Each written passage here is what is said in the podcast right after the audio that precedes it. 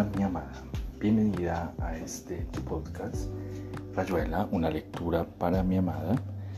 Recordándote que este episodio es realizado con todo el amor del mundo y dedicado a ti. Hoy continuaremos con la lectura de uno de los episodios o relatos de este gran maravilloso escritor Julio Cortázar. Espero sea de tu agrado. Te amo, te amo con todo mi ser y todo mi corazón. Seguimos con la lectura de El examen de Julio Cortázar. Sentado en un peldaño de la escalera y apoyándose contra la pared, veía los zapatos que subían y bajaban corriendo. Pasó el vendedor Osvaldo con el vaso de agua reclamado. Pasó el joven pálido del teléfono. No sé qué pensar, muró Andrés, si se ha muerto en el buen momento o si hubiera merecido seguir un poco más. ¿Qué derecho tenía de morirse así justamente ahora? Esto es un escamoteo. Se sentía irritado, seguía viendo esa cara tan blanca y sin relieve, de pómulos salientes, mentón débil y sienes hundidas. Escapista, pensó, colérico, entre la niebla y las ochenta mujeres escapista, cobarde. Y la ternura lo ganaba. Ahora veía mejor la flaca figura en los pasillos del Odeón. Se acordaba de un choque involuntario y un cambio de excusas frente a la boletería de un cine, siempre solo o hablando con amigos pero solo. ¿Quién era? Pensó si habría dejado algún libro, alguna música. Sonriendo, dolido, se reprochó esa necesidad de calificación. Todo lo que podía decir, todo lo que valía, era la frase de Marlowe al hablar de Lord Jim. He was on of use. Y no ayudaba mucho realmente. Bueno, pensó, ahora se va a podrir, pasará por todas las etapas de un cadáver correcto. Y era curioso, porque se veía a sí mismo, pensaba en el muerto, pero era a él mismo a quien estaba viendo descomponerse. ¿Por qué no? Si de algo se podía tener seguridad era de esa saponificación final, preverla, aunque todo el cuerpo tirara para atrás como un caballo que huele osamenta. Era casi una completación moral. Llevar hasta su última instancia el sentido de la vida, de haber sido un hombre. No me acabo con la muerte, pensó, quemándose la boca en el cigarrillo. Yo he sido de mi cuerpo y le debo la lealtad de acompañarlo hasta el final. La imaginación va hasta la puerta y ahí se despide. Huéspeda amable, no, salgamos a la calle, hagamos el camino. Si me acabo con la muerte, esto que estoy sintiendo vivir y que es yo. Horriblemente sigue noches y noches, hinchándose, creciendo, desgarrándose, reduciéndose. Lo menos que puede hacer es prever su destrucción, mirarla desde la vida. Ah, Orcán, pintor de putrefacciones. Pasaban gentes a su lado, mirándolo de reojo. Uno iba con un maletín. Ya habían dado con el médico. ¿Para qué? pensó Andrés. Le van a pinchar los brazos y el pecho. Le va a meter coramina para mostrar su eficiencia y lo va a sacudir y desnudar y envilecer. Tenía ganas de volverse, de gritarles que el hombre estaba muerto. Todos lo sabían también. Todos esperaban que el desmayo no fuera nada. Me estoy poniendo viejo, murmuró Andrés. Sentimentalizó todo lo que tocó. Desde su escalón bebía a la gente comprando libros, a Arturo que se afanaba en su sección. Acababan de abrir las puertas como si hubiera menos niebla, pero no se oían ya los parlantes de la calle. Pasó el vendedor Osvaldo con el mismo vaso de agua. Andrés vio que el vaso estaba lleno. Qué raro que no se le haya ocurrido tirarlo en la bañadera.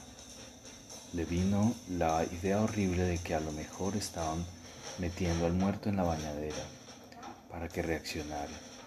Pero claro, si ya tiene la forma necesaria. Ars moriendi, pero morir no es un arte. ese día en que supe que ya he muerto otras veces. Tan claro, tan sin solemnidad, no un espectáculo como los sueños, más bien un pasaje liviano, un pájaro, la muerte repetida, volvedora. Podrirse otra vez, tantas veces como se vuelva, rescate forzoso de una temporada del sol. The sun who goes so many miles in a minute, the stars of the firmament, which go so many more, goes not so fast, as my body to the heart done. Chantaje del alma, Monsergas, pensó Andrés, las trompetas resucitarán los cuerpos. ¿No está dicho así? De ellos era todo el sol, todo el espacio. Cada muerte niega el mundo. Yo no soy mi muerte, soy el mundo. Lo sostengo como una naranja contra el sol. No soy mi muerte, la lanzo al fondo de mí, a lo tan lejano que no tiene situación. Es mi límite, como el límite de mi cuerpo no es mi cuerpo, aunque lo recorte del aire y lo haga ser. Hubiera jurado que ese chambergo en la sección de novelas, pero ya no lo veía. Morirse es como escribir, pensó Andrés. Sí, Pascalito, vaya si morimos solos. Se acordaba de sus primeros cuadernos de ensayos, sus torpes novelas, todo lo que de ellos hablaba con los camaradas, las ideas, la discusión del planteo, los ambientes. Y después su piecita, el mate amargo, la alta noche, a veces su gato negro sobre las piernas, ajeno pero tan tibio, solo, frente al cuaderno, sin testigos, como al morirse, porque los empleados no habían visto morir al desconocido, solo derrumbarse. Tal vez él en ese momento estaba con otros, pensaba en otros. Tal vez su última imagen había sido el lomo de un volumen o el ruido de unos tacos apurados a su espalda. Si por lo menos un libro alcanzara la dignidad de una muerte, pensó Andrés, y a veces viceversa. Qué tentación de metáfora, como la muerte invitaba a abrazarla con palabras, traerla un poco del lado de la calle, inferirle atributos para negar sus negativas. Pero seguramente que sí, ahí estaba de nuevo. Vaya coincidencia. Y Arturo hablaba con... Después de todo, morir no será asunto mío, pensó Andrés burlándose. Apretaba, apretada la garganta por el recuerdo del hombre allá arriba. Si algo soy, es vida, ¿no te parece?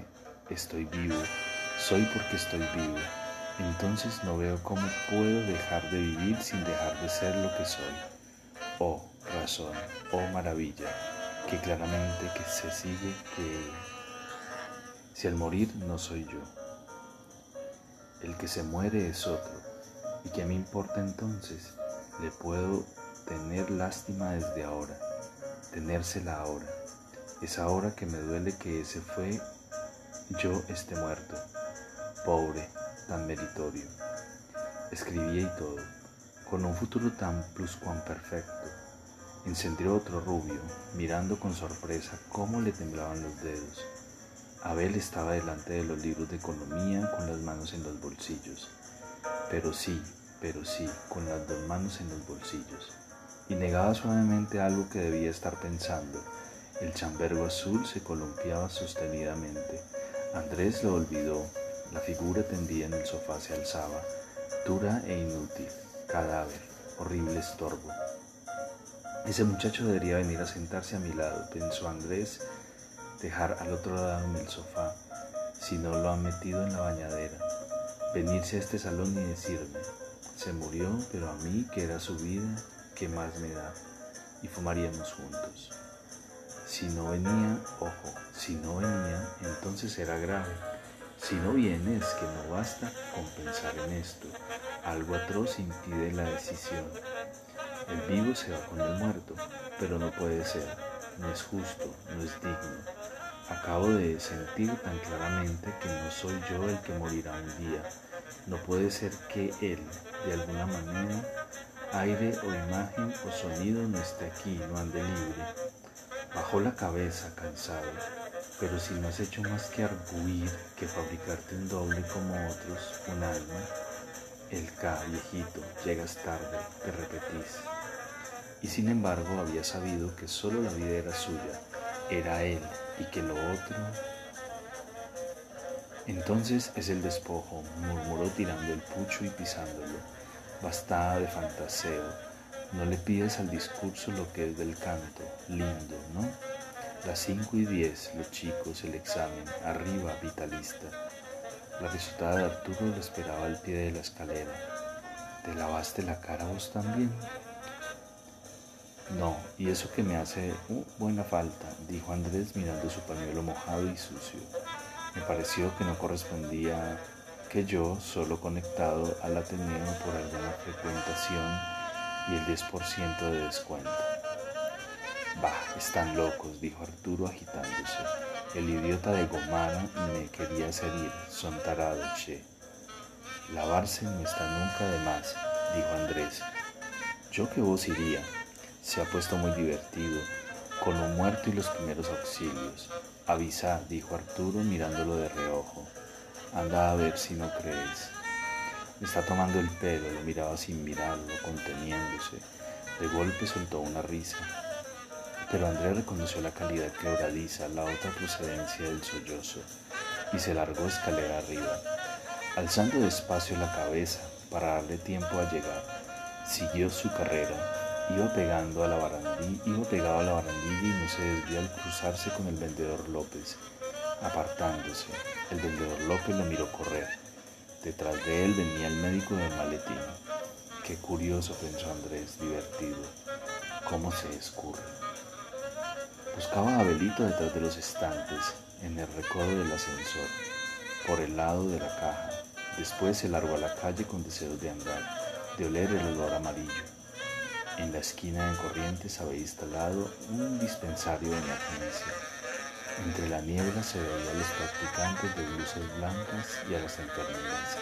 El dispensario ocupaba la vereda de Mayorga, su pasaje en diagonal. Allí daban inyecciones y repartían volantes contra el peligro de los hongos, pero se extendía hasta el medio de la calle, desde que, luego de los hundimientos en la esquina de Maipú, repetidos desde la mañana y abriéndose en ella.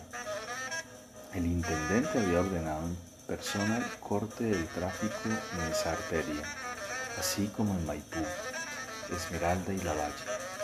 Solo podían entrar las ambulancias corriendo sobre la vereda norte de Corrientes. Las hacían venir desde Suipacha y los camilleros esperaban en la esquina de Vignoli para bajar a los desmayados o intoxicados. Un camión de la Policía Federal estaba en la acera del Trapiche con toda su dotación pronta para intervenir en caso de que, por ese exceso de imaginación de los porteños que tiende a superar la letra de los comunicados, sobreviniera algún pánico en la zona del dispensario. Estos no van a poder llegar a la facultad, dijo Andrés, que empezaba a proyectar en plena calle su antigua tendencia a hablarse en voz alta.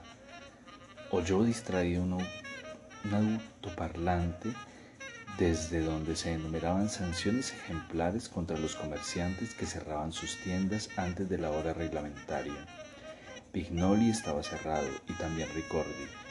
Una feroz trifulca de cuscos divertía a los vigilantes del piquete, aunque en pleno día la zona que rodeaba el dispensario estaba iluminada con reflectores instalados en techos y balcones. A intervalos regulares se oía una pitada. Las ambulancias, debía haber muchas, se anunciaban desde lejos con aullidos cortos y continuados. La gente ya no parecía escucharlas, pero era curioso que hubiese semejante multitud en la calle y en las esquinas y que la policía la dejara estacionarse, molestando a los que trabajaban en el dispensario. Una columna, o más bien grupos compactos moviéndose en el mismo sentido, subía por Florida, pasando frente al dispensario y continuaba, pero al cruzar corrientes la luz saltaba en los rostros sucios, los pelos apelmazados, los chicos tragando maní Coca-Cola, la ropa bajada por la niebla, el calor que se hacía más fuerte en la aglomeración. Subiendo hacia la valle, perdiéndose otra vez en la oscuridad amarilla de la bruma. Andrés se deslizó pegado a la línea de edificación, tratando de ver por las mirillas de la lona que limitaba el dispensario. Nadie le dijo nada cuando se asomó, aprovechando un espacio abierto, al lugar más o menos protegido donde iban poniendo las camillas con los intoxicados. La luz caía desde arriba como sobre una pista de circo. Todo tenía un aire circense desde la blusa blanca con enormes lunares de sangre del médico que se inclinaban sobre el cuerpo de un muchacho, mientras dos enfermeras le bajaban a tirones el pantalón para que pudiera inyectarle algo en la nalga. El chico gemía con los ojos cerrados como si tuviera miedo o vergüenza. Una de las enfermeras se rió, le hizo una caricia burlona en la mejilla. En lo alto, contra el reflector, revoloteaban los insectos del verano adelantándose a la noche. Una mariposa de alas cenicientas se puso a andar, temblorosa, por la manga de Andrés. Andrés la acarició, como si también fuera la mejilla del niño. Entraban con dos accidentados y del lado del pasillo de Mallorca llegaron practicantes y una enfermera. Una de las enfermeras miró a Andrés que no se movía. En la camilla de la derecha se agitaba una mujer anciana. La mariposa voló de la manga de Andrés y cayó sobre el pelo de la mujer. Anda a descansar, dijo uno de los médicos recién llegados al que había dado la inyección al muchacho. Hay café caliente. Bueno, fíjate a ver qué tiene esa. Pasó al lado de Andrés, se reconocieron sin sorpresa. ¿Qué haces, pibe? dijo el médico. ¿No te sentís bien? No, se me ocurrió morir, no más. Bueno, no hay mucho que ver. Venía a tomar café, che, hace un siglo que no nos veíamos. Desde la peña del sótano, dijo Andrés, desde hace tanto, y por una rara, imperseguible asociación mental se acordó del viejo disco de Cooling Camp tocando una siciliana de Bon Paradis, pero ellos no tocaban ese disco en la peña del sótano. Más bien Louis Armstrong y Petrushka o la Creation du Monde. Ya veo que andas atareado, dijo por decir algo, esperando poder zafarse de ese vano inútil como tantos otros catalizador de recuerdos. Nos tienen locos, dijo el médico. Esta tarde me tengo vistos cerca de 400 culos, algo no del todo malos. Vení por acá. Se metieron en otro cuadro, casi oscuras, donde los parientes esperaban que les devolvieran a los enfermos. El médico se abrió paso a empujones, pero Andrés vio que no procedía con mala voluntad, más bien buscaba disimularse a sí mismo que estaba harto y deshecho. Se guarecieron en un espacio de apenas tres metros cuadrados. Un soldado atendía una cocina de campaña y puso mala cara cuando el médico le pidió café. Tendrá que esperar. Ese desgraciado de Romero, ¿qué pasa? Se mandó mudar, se cagó de miedo y se rajó. Me plantó con todo. Vamos bien, dijo el médico eligiendo un cigarrillo. Todavía el tipo es un pobre gaucho que no entiende. Bajó la voz mirando intensamente a Andrés. Pero si yo te dijera que acaba de salir un avión y que se detuvo mirando al soldado, va, ¿para qué calentarse? ¿Desde cuándo andas en esto? Dos días de que no duermo. La cosa estaba mal en Liniers y en la boca. Pero desde anoche tragaba humo hasta no poder inhalar más y lo iba dejando salir como un quejido. Qué vida, pibe. Lo miraba con indiferencia en realidad hablándose a sí mismo, usando a Andrés como un espejo cómodo. Andrés le sonrió, contento de que el otro no se echara en el charco confidencial. Las moscas les andaban por las manos y las dejaban estar. Esbelta juventud, pensó débilmente. Horror de estos encuentros, banquetes de bodas de plata, pergaminos. ¿Te acordás de aquellos tiempos, viejo? Se, me estremeció desviando la vista. El médico hablaba con el soldado, que le mostraba una mancha sobre el dorso de la mano. Andrés retrocedió callado y por una abertura de la lona se tiró a la calle. Lloviznaba. Pero tenés el pantalón todo mojado, dijo Estela. ¿Es agua? Peor, vino, dijo Andrés y se dejó caer, se dejó caer en una silla. Vino, ¿cómo te puedes haber manchado así de vino? Toda la pierna izquierda. San Martín y Tucumán, nena, dijo Andrés. Mozo, caña seca, traiga la botella. Creí que no llegabas nunca, dijo Estela. ¿Qué te pasó? Contame primero por qué milagro pudiste llegar vos. Ningún milagro, dijo Estela. El 99. ¿Todavía andan? Sí, pero una señora dijo que era el último y que el guarda se lo había oído decir a un inspector. En fin, dijo Andrés, la cosa en que pudiste llegar, se bebió dos vasos de caña y encima uno de agua, estaba estúpidamente contento. Estiró la mano y rozó el pelo de Estela. Una pelusa se le quedó en los dedos y tuvo que usar la otra mano para desprenderla. Estela esperaba todavía su relato. Bueno, para tu práctica de inglés te voy a recitar esta muestra de William Blake, dijo Andrés felicísimo. Sunrise, darling, son, ring, ran away with a terrible crash. Traducímelo, pidió Estela. No vale la pena, le sonrió Andrés. No life from the fires. All was darkness in the flames of eternal fury. Lo que equivale a decir que la esquina de la caja ferroviaria era un pandemonio riguroso. En mala hora se me dio por salirme de Florida. Todo iba también por Florida. Pero el vino, empezó Estela. Un camión de vino rompió el eje en un pozo. Pedazos de pavimento que se hunden, querida.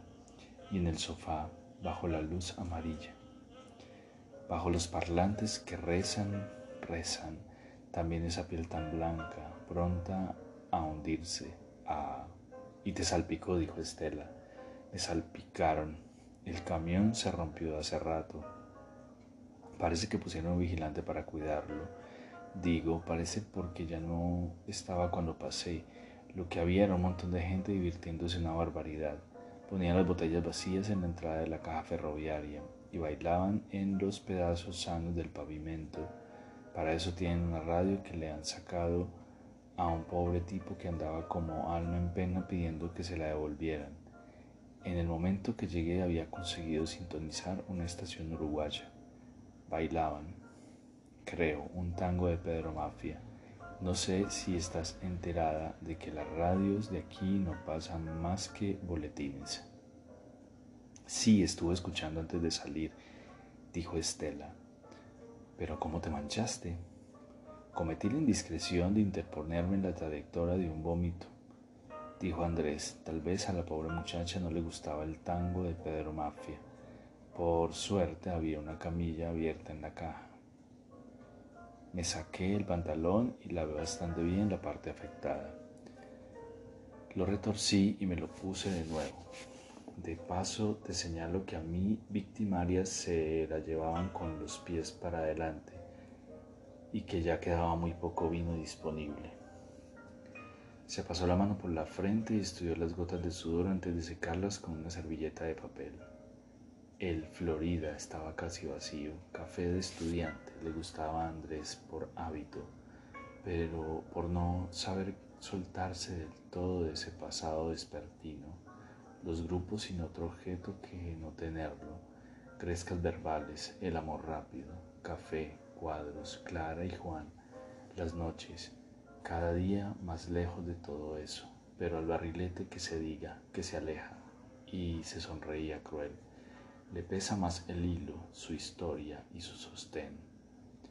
Y otra caña seca y papas fritas que estaban húmedas aparte de no ser papas.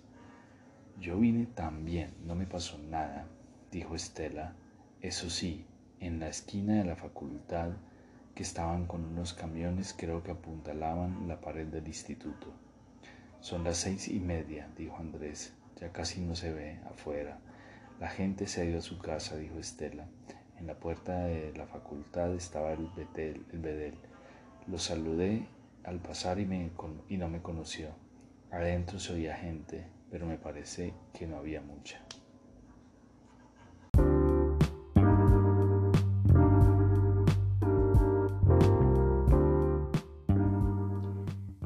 Aquí termina Rayuela. Una lectura para mi amada. Espero este episodio haya sido de tu agrado. Te amo, te amo, mi dulce amada, amor de mi vida. Te amo, te amo. Espera nuestro próximo episodio. Hasta pronto. Te amo, te amo.